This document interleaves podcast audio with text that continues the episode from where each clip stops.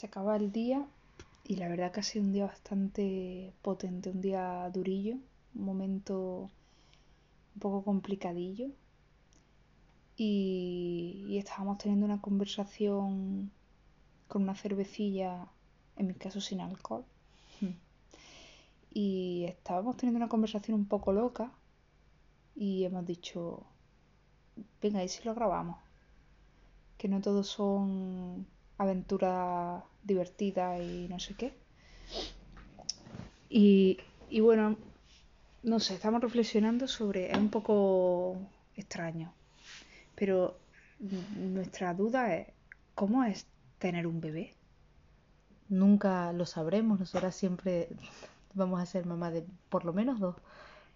Claro, pero ahora, a ver, la idea viene de que mm, estaba yo diciendo que, que bueno, mm, estoy triste por una cosa que ha pasado hoy, eh, que no tiene nada que ver con la niña, y, y estoy así como embajonada, ¿no?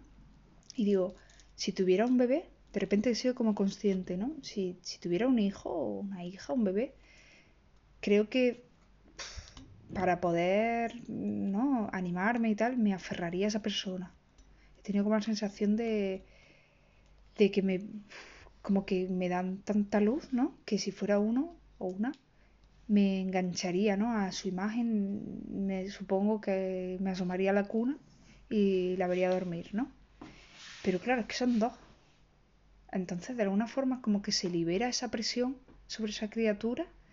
Y, y le decía ahora a Yoli, creo que, que me. Que al. no sé, al no tener la tendencia a engancharme al bebé, me engancho al sentimiento, ¿no? Que despierta en ella. Es un poco raro, ya lo he avisado. Pero como que me. me ilumino con, con el concepto, ¿no? De, de maternidad, de familia, de tenerla ahí. Pero yo qué sé, por ejemplo, hoy había un momento, estaba yo en el cambiador con, con Elisa y de repente a Paula le da un ataque de risa, pero súper loco, no tenemos ni idea de qué le ha podido pasar, sospechamos que es que le hacía mucha gracia su propia risa y Paula estaba con Yoli en la cama. A ver, yo le estaba haciendo carantoña y se ha reído pues como normal, en plan de cómo se ríe ella, pero es que de repente esa risa se ha convertido en una carcajada y esa carcajada se ha convertido en un ataque de risa propiamente dicho. Y ha sido muy divertido. Claro. Pero ya sola, o sea, yo me he reído con ella, pero vamos, que era ella. Vamos. Claro, yo la, la he escuchado desde el baño y yo tenía a Elisa a mitad de cambiar y no lo he podido resistir. He cogido a Elisa y me la he llevado al, al, al cuarto a ver qué coño estaba pasando. Y me la encuentro allí riéndose de esa manera. Y de hecho, a para de reírse, supongo que nos ha visto llegar de repente y a para de reírse y digo, joder, qué rollo, no sé cuánto. Entonces he vuelto al baño, vuelvo a poner a la niña en el cambiador y a la otra le vuelvo a dar un ataque de risa y ya no, no he ido. Pero me ha dado mucha rabia y ahí como que mmm, me queda pensando, joder, es que no puedes estar al 100% con las dos.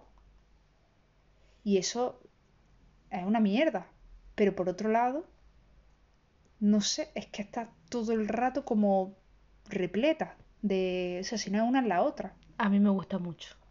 Pero bueno, a lo que íbamos es que, que es completamente distinto, que no, no, nunca va a haber, no, normalmente las familias tienen un bebé, luego tienen otro, luego tienen otro, y, y ese primero, que recibe toda la atención, todo el amor, todo el, yo qué sé, eso no va a pasar.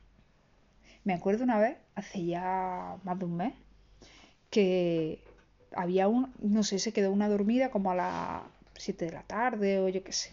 Y estaba dormida y, y, bañamos a la otra, ¿no? Había una despierta y una dormida. Y dijimos, pues venga, vamos bañando a esta, no la molestamos, no me acuerdo ni quién era primero. Y cuando ya la terminamos de bañar, pues despertamos a la otra. Y entonces la, esta, eran tan pequeñas que estaban metidas en el capazo. Entonces el capazo allí en la puerta del baño y nosotros bañando a la otra. Y supongo que te acuerdas, Yoli. Hombre, claro. Fue un momento de hija única. Sí, decíamos, mira lo que se siente cuando eres hija única, no sé qué, nosotros medio en coña, pero es que estábamos las dos con todos nuestros brazos disponibles bañando a la niña. La atención 100% sobre esa niña. Claro, y- pensando en esa niña, jugando con esa niña, atendiendo a esa niña. Eso no, no ha vuelto a pasar. sí, pues supongo que en algún momento se habrá quedado una dormida y otra no. Sí. Pero el, el ritual del baño, y además luego a esa niña pues le- la sacamos, la dimos de comer, la acostamos y se despertó la otra. Entonces esa noche fue mágica, porque tuvimos dos hijas únicas. Mm, pero es que eso no, eso no pasa nunca. Es que si hay una durmiendo, Por ejemplo, el cumpleaños. la otra adulta está o limpiando, preparando la cena. mm, Pero estoy pensando yo ahora, los cumpleaños, molan un montón celebrar el cumpleaños con tu hermana, pero por otro lado, ostras, no van a tener el protagonismo del cumpleaños en su vida. Bueno, es un protagonismo compartido. No sé. Eso, como todo, compartido, hasta la cuna la comparten. Pero, no sé, a nivel de... Está claro que a nivel de logística, ¿no? Que es un poco lo primero que uno piensa en cómo, cómo organizamos el baño. Pues, pues como podemos, yo qué sé, nos ha dado últimamente por intentar bañarlas a las dos a la vez. Y bueno, es divertido, pero ya no les cabe el culo en la bañera esa. Y llegará un momento, de- bueno, no sé, lo hemos hecho nada más tres o cuatro veces, o menos, yo qué sé. Pero, pero bueno, es por gusto, en plan de, ¿se puede bañar las dos? Ah, sí se pueden bañar las dos. De momento sí se puede. Hasta que no se pueda, ¿no? ¿Pueden dormir las dos en la cuna? Pues sí se puede hasta que no se pueda. Y así, ¿no? Va manejándote, pero eso a nivel como logístico. Pero a nivel emocional es una movida muy gorda. Porque yo sobre todo al principio, pero me sigue pasando que miro a Paula y digo, por favor, eres la persona que más quiero en el planeta. Hasta que miro a Elisa y digo, ah, no, eras tú, ah, no, eras tú. Es como que entro en un bucle muy raro. No es que las necesite comparar, y por supuesto no hay una que quiera más. Pero es que cuando miras a un bebé a los ojos, sientes que es lo más importante de tu vida. Y cuando miras a la otra, dices, ay Dios. Y, y como que te explota la cabeza, una cosa rarísima. Yo creo que la diferencia con un, con un embarazo simple, con un primogénito único, es que sientes el, esta es la persona que más quiero en el mundo, y luego cuando viene el segundo, es cuando tienes ese conflicto, ¿no? Mm. Pero pasan años, por lo Pero menos claro, ya has establecido una relación distinta con el primero. Ya ah, eh, seguramente os hablas con él o, o le, no sé, ya has pasado por todo eso. Y, y no sé si existe ese conflicto, lo sabrán los padres que han tenido varios hijos, uno luego otro y luego otro. Pero, pero no sé si hay una comparación, porque cuando el bebé es tan chiquitillo, pues el hermano a lo mejor está jugando ahí en una esquina y, y el baño es del bebé chiquitillo, no sé. O a lo mejor si son muy seguidos sí que se solapan, ¿no? Pero esa necesidad tan suprema que tiene el bebé de que le atienda 100%, porque a veces yo noto mucho, mucho, muchísimo cuando las coges en brazos y, y por un momento mira el móvil y empiezan a... Y lo odian, odian el móvil profundamente. Esto es una cosa impresionante, pero desde que tenían un día de vida, cuando cogemos el teléfono, se irritan un montón, porque lo único que quieren es atención.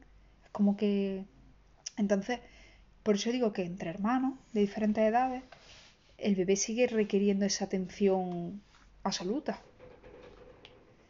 Y no...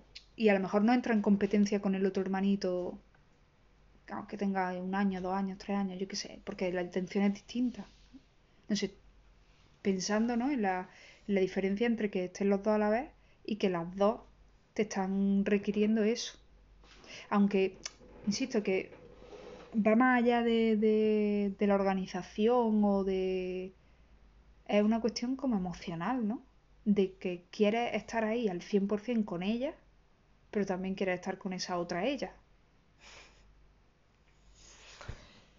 No sé, es una sensación muy rara y la conclusión básica es que nunca lo sabremos. Es imposible saberlo porque eso ya no va a pasar porque a lo mejor cualquiera que esté escuchando esto podría darse el caso, a lo mejor no, pero podría llegar a tener gemelos más adelante. Pero nosotras nunca no podemos dar marcha atrás, nunca podremos tener un hijo único. Así que nos vamos a quedar con la duda. Y estas son las reflexiones de un duro día a nivel emocional. Ah. Bueno, que nadie se preocupe, que estamos bien. Pero bueno, pero Bueno, la vida. Sí. El ciclo vital, unos empiezan y otros acaban. Y, y bueno, y en eso andamos. Bueno, un abrazo después de esta paja mental. Seguimos.